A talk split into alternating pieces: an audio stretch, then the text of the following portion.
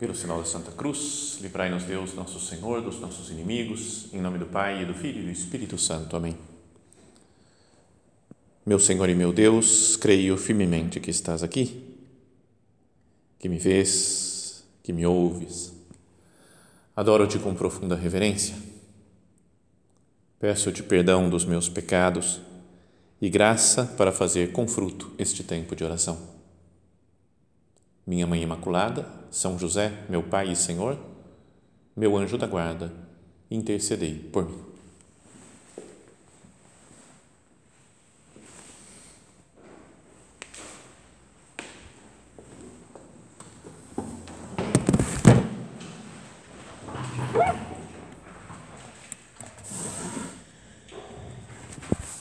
Tem uma cena do Evangelho conhecida e que nós vamos aproveitar para meditar nela hoje, né? fazer hoje a nossa oração com ela, que está no capítulo 8 do Evangelho de São Mateus. E diz assim: Jesus entrou no barco e seus discípulos o seguiram. Isso acontecia né, com grande frequência, né? eles cruzavam o, o, chamado Mar da Galileia, né, o lago de Tiberíades, lá no norte do território de Israel Ia é Jesus com os discípulos, sempre de um lado para o outro. Entrou Jesus no barco e seus discípulos o seguiram. Nisso veio uma grande tempestade sobre o mar, a ponto de o barco ser coberto pelas ondas. Jesus, porém, dormia, né? nenhum cansado, Jesus não acordou né, com o, o, barulho das ondas, né, ou com o balanço do mar. Então eles foram acordá-lo. Senhor, diziam, salva-nos, estamos perecendo né, que estava afundando, achavam que ia afundar o barco. Por que tanto medo, homens de pouca fé? respondeu ele. E essa é a pergunta né, da, da meditação de hoje, que foi o título dessa meditação. Por que tanto medo, homens de pouca fé? Talvez até já esteja aí né, na, nesse, nesse complemento, como é que chama isso? Vocativo, né? Jesus chamando homens de pouca fé. Por que tanto medo? precisamente talvez porque são homens de pouca fé. Então, levantando-se, repreendeu os ventos e o mar e fez-se uma grande calmaria. Jesus acalmando a tempestade. Um milagre portentoso, né, chamativo de Jesus. E diz então que as pessoas, né, os apóstolos, ficaram admirados e diziam: Que homem é este que até os ventos e o mar lhe obedecem? estavam começando a conhecer Jesus, né? viam que ele fazia uns milagres, mas mandar e conseguir obedecer, né? que o mar e os ventos obedecessem, é, é demais esse homem. Né? Que homem é esse? Estavam começando a entender que era Deus feito homem. Bom, mas o que é então que nós fizéssemos a nossa oração? Pensando, né, ou lendo essa cena do Evangelho em um sentido mais espiritual, além de ter sido um fato né, histórico, algo que aconteceu lá dois mil anos, lá no, no Mar da Galileia, pensemos na nossa vida se isso não acontece hoje em dia conosco, de uma forma hum, simbólica, por exemplo. Jesus entrou no barco e seus discípulos o seguiram. O barco, a gente pode imaginar que é a nossa vida. Estamos no, no barco da vida Deixa a vida me levar, né? levando esse barco. A igreja pode ser visto, né? o, o barco, muitas vezes falam que era o barco de São Pedro, como o barco do Papa, é o, é o barco da igreja ou a sociedade. Nós estamos dentro desse barco e Jesus está conosco. Né? Então, vamos imaginar assim: Jesus entrou no barco e seus discípulos o seguiram Jesus entrou na nossa vida, Jesus está presente na igreja e nós somos discípulos que estamos seguindo, estamos acompanhando, procurando fazer a vontade dele. Né? Renovamos agora, Jesus, eu quero andar com você nesse barco da vida e quero fazer a tua vontade. Me ajuda, me ensina, me salva. Então diz: nisso veio uma grande tempestade sobre o mar Pensa nas tempestades da vida. A gente está na vida, está com Cristo, está tudo certo. Mas tem umas tempestades, né? tem uns rolos que aparecem, sei lá, dificuldade de, de todo tipo. Não é? Dificuldades econômicas, dificuldades de relacionamento com alguém, dificuldades de estudo, de trabalho, não é? dificuldade de saúde, não é? a gente fica doente. Veio uma grande tempestade sobre o mar. Na verdade, isso aqui a gente já falou alguma outra vez, mas o mar na Bíblia, muitas vezes ele é usado como símbolo do mal. Não é? Por exemplo, é, lembra aquele negócio das bestas do Apocalipse? O número da besta, 666, que fica todo mundo super ligado com isso daí. A besta saiu do mar. Não é? Ela estava, quando você leu o Apocalipse, ela falou que saiu do mar a, a grande besta que ia seduzir o mundo inteiro.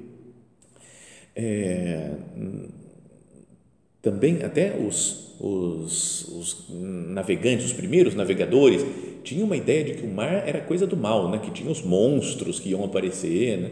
Então, na época das grandes navegações, também muita gente tinha muito medo do mar, porque vai saber o que, que tem nele.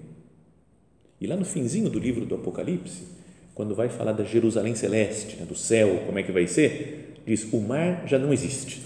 É como que o demônio já não existe, já não tem mais mal, tentação, problemas. Então, nisso veio uma grande tempestade sobre o mar. Às vezes é o demônio que fica atrapalhando a nossa vida. A tempestade é na nossa vida espiritual. Né? Antes a gente estava mais contente com a vida né, de, de Deus, com aprender a doutrina, e depois passamos por uma, um, um agito, um abalo, as ondas do mar parece que ficam balançando com a gente, a gente meio que perde a fé, parece. Né? Na verdade, se a gente fosse ler o original aqui, não é que teve uma grande tempestade sobre o mar. Isso é a tradução porque dá para. Mas o, no, o termo literal é um seismos megas. Seismos megas. Megas é mega, sabe? Super power. E o seismos é de onde vem a palavra sismo ou terremoto. Sabe quando tem um sismo, um abalo sísmico? Tem um sismo. Então, é, o São Mateus que escreveu isso daqui, ele gostava, parece, de terremoto. Né? É o único evangelho aparece quatro vezes a palavra terremoto.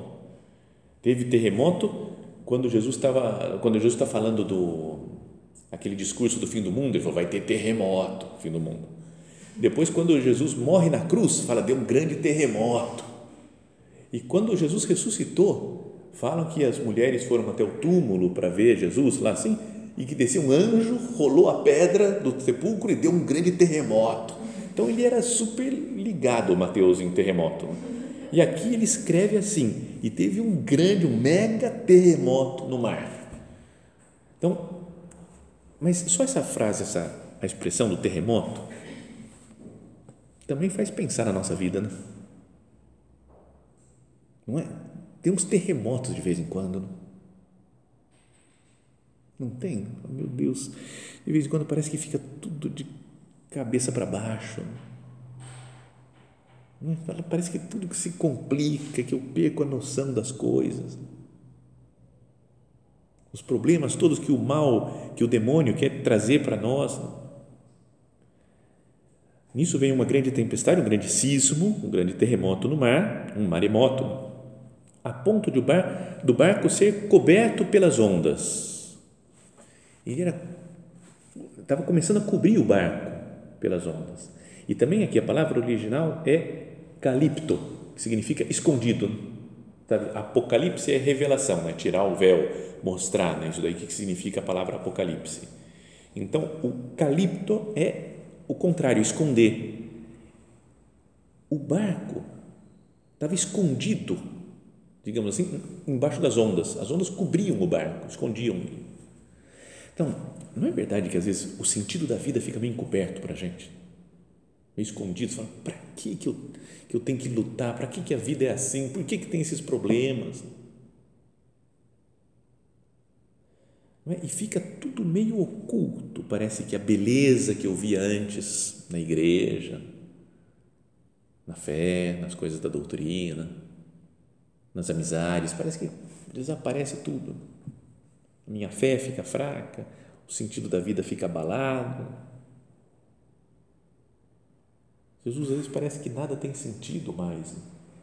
Pelos problemas, né, de, sei lá, de relacionamento com alguém, que alguém me trata mal, os reveses da vida. A vida não é fácil. A gente, quando é pequena, criança, a gente curte a vida, se mas depois vai crescendo e vai, é? vai ficando difícil a vida. Ontem me mandaram uma, um desses memezinhos infinitos que chegam né, pelo WhatsApp né, atualmente na vida do ser humano, né, ultimamente, e era um que tinha, era um molequinho, estava um molequinho jogando Uno, menininho, pequeno, 9, 10 anos, jogando Uno com um outro adulto. E ele estava com a última carta, assim, você via ele Uno. Falou Uno e estava sorridente. E aí mostra as cartas do, do adulto, que era aquele mais quatro, mais quatro, mais quatro, repita. Sabe aquele negócio? Ia, ia encher o molequinho de carta. E a frase dizia, né? É, esse menino está prestes a descobrir a dureza da vida.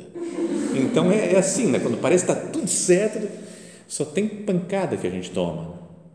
Então, essa cena descreve muito bem isso, né? de uma forma espiritual. Assim. Jesus entrou no barco, seus discípulos o seguiram, mas veio uma grande tempestade sobre o mar, a ponto do barco ser coberto pelas ondas. E a frase seguinte é: Jesus, porém, dormia. A gente não sente isso. Jesus, você está dormindo, parece. Jesus. Você não faz nada, Jesus. Como é que pode o mal triunfar tanto nesse mundo? Parece que quem quer roubar, né, os bandidos, está tudo festejando, cheio de dinheiro, tranquilidade. Jesus parece dormir. Jesus parece que não faz nada na igreja até. A gente vê quantos pecados de pessoas da igreja, né, de católicos, de gente que deveria dar testemunho cristão. Não é assustador às vezes ver como, como parece que Jesus não faz nada? Na nossa sociedade, parece que virar as costas para Deus, que Deus não existe, né? que Deus está dormindo, Cristo está dormindo e tudo bem. Na nossa vida, às vezes, parece Então, eles foram acordá-lo. Senhor, salva-nos, estamos perecendo. Então, esse é o, o sentido da oração. Também nos dirigimos ao Senhor falar: Jesus, eu sozinho não consigo levar essa, essa vida para frente, não consigo navegar nesse barco. As coisas são complicadas, né? as coisas são difíceis eu não tenho força para enfrentar tantos desafios na minha vida, tantos inimigos da fé. Senhor, salva-nos, estamos perecendo. Esse é o problema, né? nós perecemos também. Se, se Deus dorme, né? se nós dormimos, se nós estamos longe dEle. Agora, quem está com o Senhor, quem está acordado do lado de Cristo e Cristo acordado do seu lado, esse vence tudo, sempre na vida espiritual. Mesmo que nas coisas materiais não, não dê certo, mas está em paz, está né? Tá tranquilo. Vem a grande calmaria porque está com Jesus. Ele é mais forte do que esse mal, do que o vento, a tempestade, o terremoto, as ondas. Então, vamos falar isso para Jesus, né? Senhor, salva, nós estamos perecendo. É que Jesus acorda, estava dormindo lá, acorda e fala: Por que tanto medo, homens de pouca fé? Que é o tema da meditação, né? Falava, já chegamos, está na metade da meditação e agora é que a gente vai falar dela. Antes eu queria falar das outras frases em que ainda aparece, mas rapidinho, prometo que é rapidinho.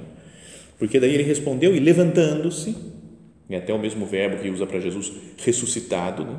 uma manifestação de Jesus como se estivesse ressuscitando, repreendeu os ventos e o mar, repreendeu os ventos e o mar, o vento e o mar, é a mesma frase que ele usa para o demônio uns capítulos antes, fala que ele repreendeu o homem que estava possuído pelo demônio e falou: sai desse homem, né? cala-te sai desse homem. Então, a mesma expressão que usa para expulsar o demônio é para acalmar o mar, como um, um símbolo do mal mesmo, né? do demônio. E fez-se uma grande calmaria. A calmaria que dá né? quando não tem mais o demônio. Isso me contou um padre, amigo meu, que é exorcista super gente boa, assim, tem umas histórias legais de vez em quando, mas dá medo, tudo que ele conta dá medo, né, porque é assustador.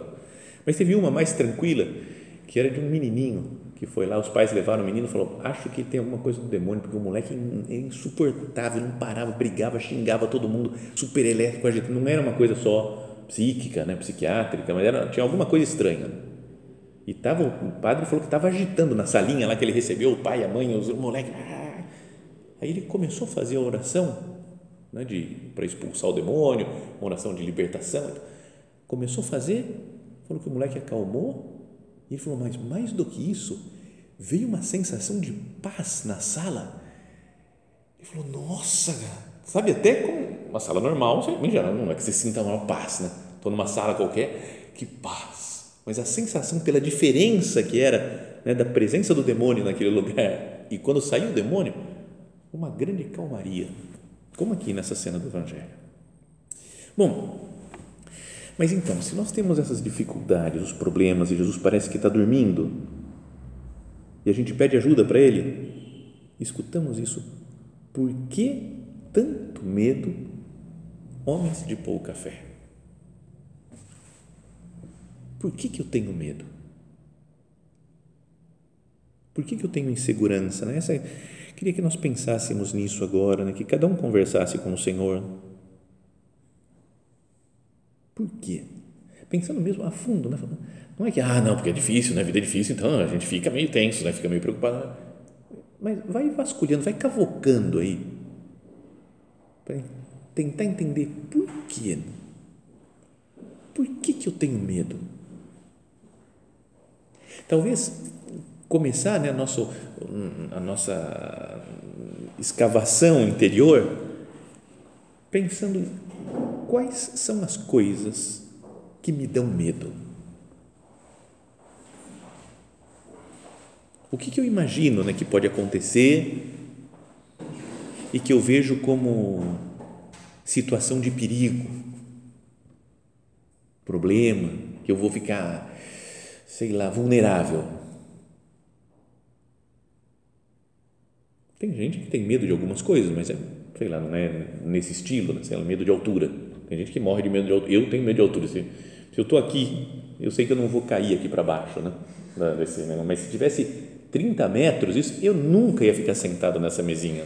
30 metros de altura, não, nem a pau, não, não. Ia ficar uns, um quilômetro de distância, porque dá, parece que a gente é atraído para o buraco, assim, não sei, é muito louco. Então, medo de altura, alguém pode ter, medo de lugar fechado, né? claustrofobia, tem gente que fica, sente isso daí, de elevador, né? tem um dos meus irmãos que ele, se acha que são 12 ou 15 andares no prédio, ele prefere ir subindo a pé do que de elevador, porque não, não, no elevador, se for mais de 20, às vezes é possível convencê-lo a andar no elevador, mas não, ele não quer saber. Né? Então, barata, isso daí é um, é, um, é um, monstro terrível e é óbvio que o normal do ser humano é ter medo de barata porque é um bicho, sei lá, de aranha, tem gente que tem medo, de cachorro, tem gente que tem medo. Cada um tem os seus, seus medos. Mas não falo desses, mas de outros, né? de, por exemplo, de coisas que eu não tenho controle.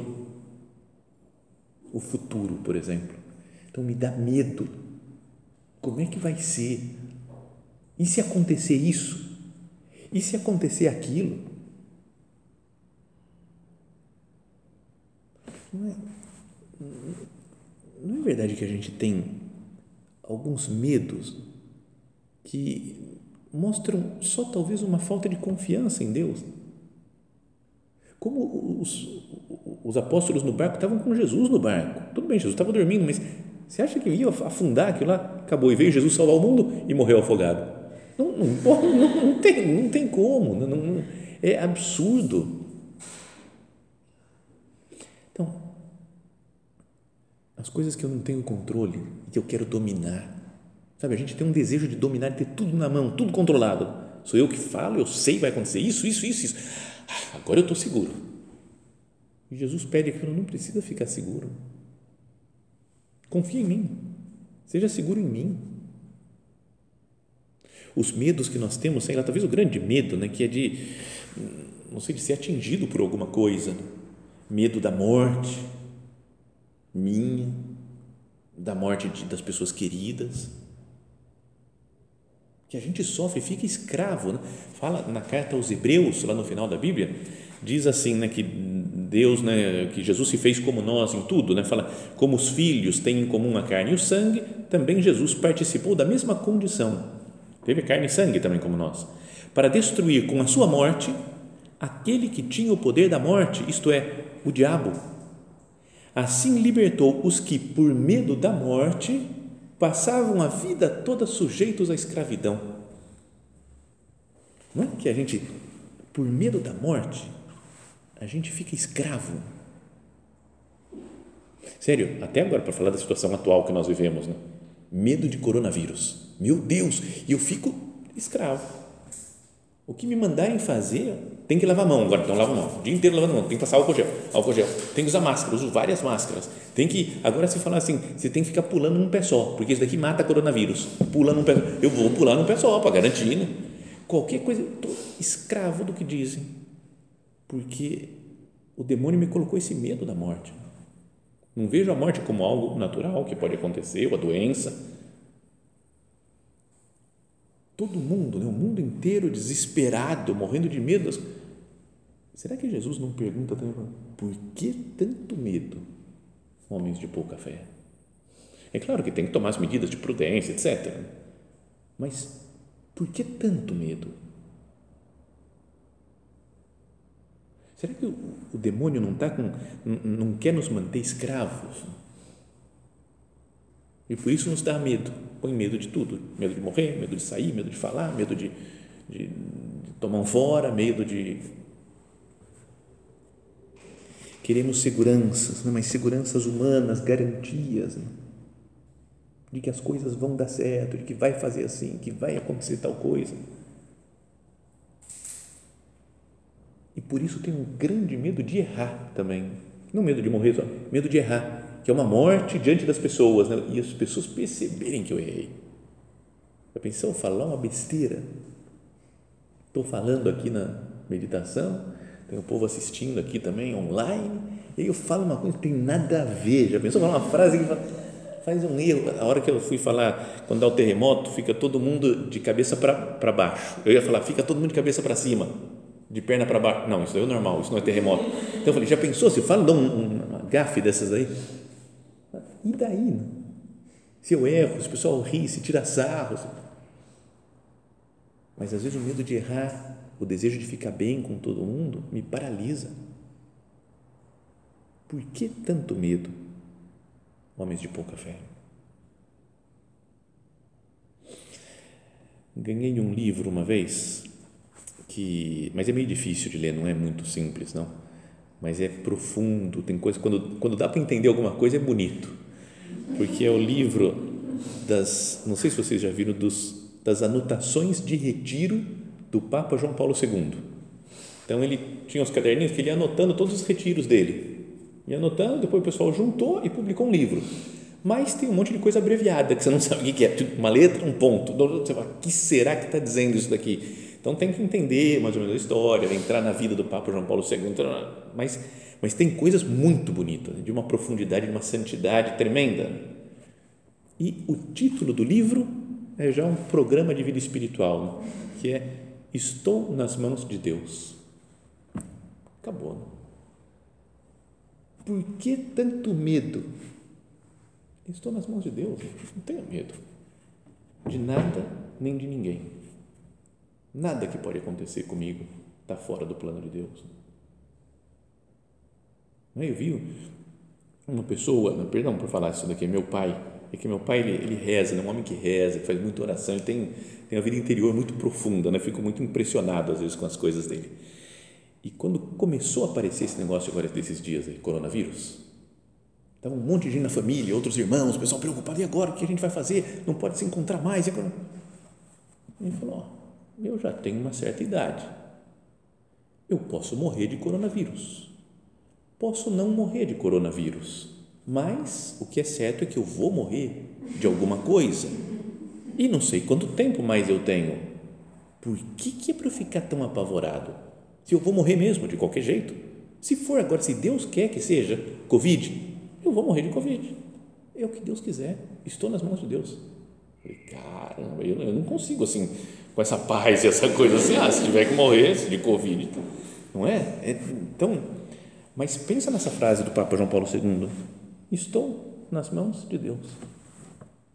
Qualquer coisa que me acontecer, estou nas mãos de Deus. Senhor, que isso me faça superar os medos. Estou nas Suas mãos. E medo que a gente pode ter também é do que Deus vai nos oferecer no futuro. Medo da vocação, o que Deus quer de mim. E se ele me pedir tal coisa? E se ele pedir isso daqui? E se ele pedir aquela outra Então a gente pode ficar tremendo, né? De meu Deus, meu Deus, pede isso daqui, pede, por favor, por favor, por favor. Tinha, lembro que tinha uma acho que eu já contei isso aí, uma menina que eu atendia de vez em quando, muito de vez em quando, numa igreja, nem é no centro, nada, fica tranquilo, não é, não é ninguém daqui, não é de São José dos Campos, tranquilo. Mas vinha a menina e falou assim: Padre, reza para minha vocação ser casar. Eu falei: Sua vocação, para eu rezar para a sua vocação? Ah, eu vou rezar para que Deus mostre o que Ele quer de você, né? Falei: Não, não, não, não, não, não. Vai que Ele quer que eu seja freira, que eu me entregue, se ele, eu não quero tem que ser casar. Então reza para. Eu falei, não, eu não posso mandar em Deus. Eu posso rezar para que não, que você veja, que Deus te dê a graça para fazer a vontade. Não, não, não, não, não, tem que ser casar, tem que ser casar. Passou acho que seis meses, a menina casou. Nem tinha namorado quando ela falava isso comigo. Seis meses casou, porque era desesperado. Seis meses depois separou, não aguentava mais o marido. Então você fala, cara, para quê? Para que tanta, tanta preocupação de fazer uma coisa e não escutar a vontade de Deus? A homilia que o Papa Bento XVI fez no começo do seu pontificado, na primeira homilia dele, sabe quando vai inaugurar o pontificado? Ele repetiu umas palavras do Papa João Paulo II na homilia, na primeira homilia lá do início do pontificado dele também. Dizia assim, então, Papa: Neste momento, a minha recordação volta ao dia 22 de outubro de 78, 42 anos atrás quando o Papa João Paulo II deu início ao seu ministério aqui na Praça de São Pedro.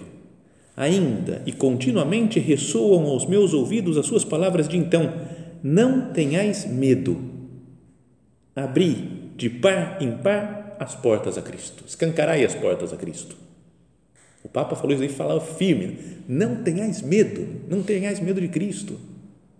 E o Papa João Paulo Bento XVI, perdão, copiou e falou a mesma coisa e aí ele dizia: o Papa dirigia-se aos fortes, aos poderosos do mundo, os quais tinham medo que Cristo pudesse tirar algo do seu poder, se o tivessem deixado entrar e concedido a liberdade e a fé. Sim, ele ter-lhes ia certamente tirado algo, o domínio da corrupção, da perturbação, do direito, do arbítrio, mas não teria tirado nada do que pertence à liberdade do homem, à sua dignidade, à edificação de uma sociedade justa.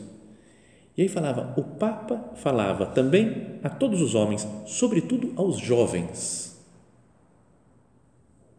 Porventura, não temos todos nós, de um modo ou de outro, medo. Se deixarmos entrar Cristo totalmente dentro de nós, se nos abrirmos completamente a Ele, medo de que Ele possa tirar-nos algo da nossa vida não temos, porventura, medo de renunciar a algo de grandioso, único, que torna a vida tão bela. Não arriscamos depois de nos encontrarmos na angústia e privados da liberdade. E mais uma vez o Papa queria dizer: não. Quem faz entrar Cristo nada perde. Nada, absolutamente nada daquilo que torna a vida livre, bela e grande. Só nesta amizade se abrem de par em par as portas da vida só nesta amizade se abrem realmente as grandes potencialidades da condição humana. Só nesta amizade experimentamos o que é belo e o que, é, e o que liberta. Assim, eu gostaria, com grande força e convicção, partindo da experiência de uma longa vida pessoal, de vos dizer hoje, queridos jovens, não tenhais medo de Cristo. Ele não tira nada, ele dá tudo. Quem se doa por ele recebe o cêntuplo. Sim, abri de par em par as portas a Cristo e encontrareis a verdadeira vida. Amém. Acabou assim a homilia, você fala, cara, vamos lá, não é? Dá uma, dá uma animada, né? Ouvir essas coisas. Então, por que, que nós temos medo? Por que, que nós somos tão medrosos? Por que, que nos falta coragem? Peçamos a Deus, nosso Senhor, né? através da intercessão de Nossa Senhora, que nós não fujamos nunca de Deus, que nós não nos deixemos abalar pelo demônio, pelo agito das ondas, pelo terremoto aí no mar, pela bagunça, pelas confusões, pela dificuldade. Senhor, estou nas Suas mãos. Que Maria Santíssima nos tome ela nas Suas mãos também, para nos colocar nas mãos de Deus e assim nos sentiremos seguros, sem medo de nada nem de ninguém.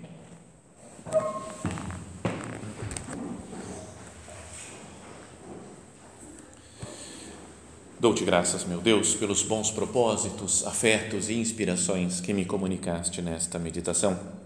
Peço-te ajuda para os pôr em prática. Minha Mãe Imaculada, São José, meu Pai e Senhor, meu anjo da guarda, intercedei por mim.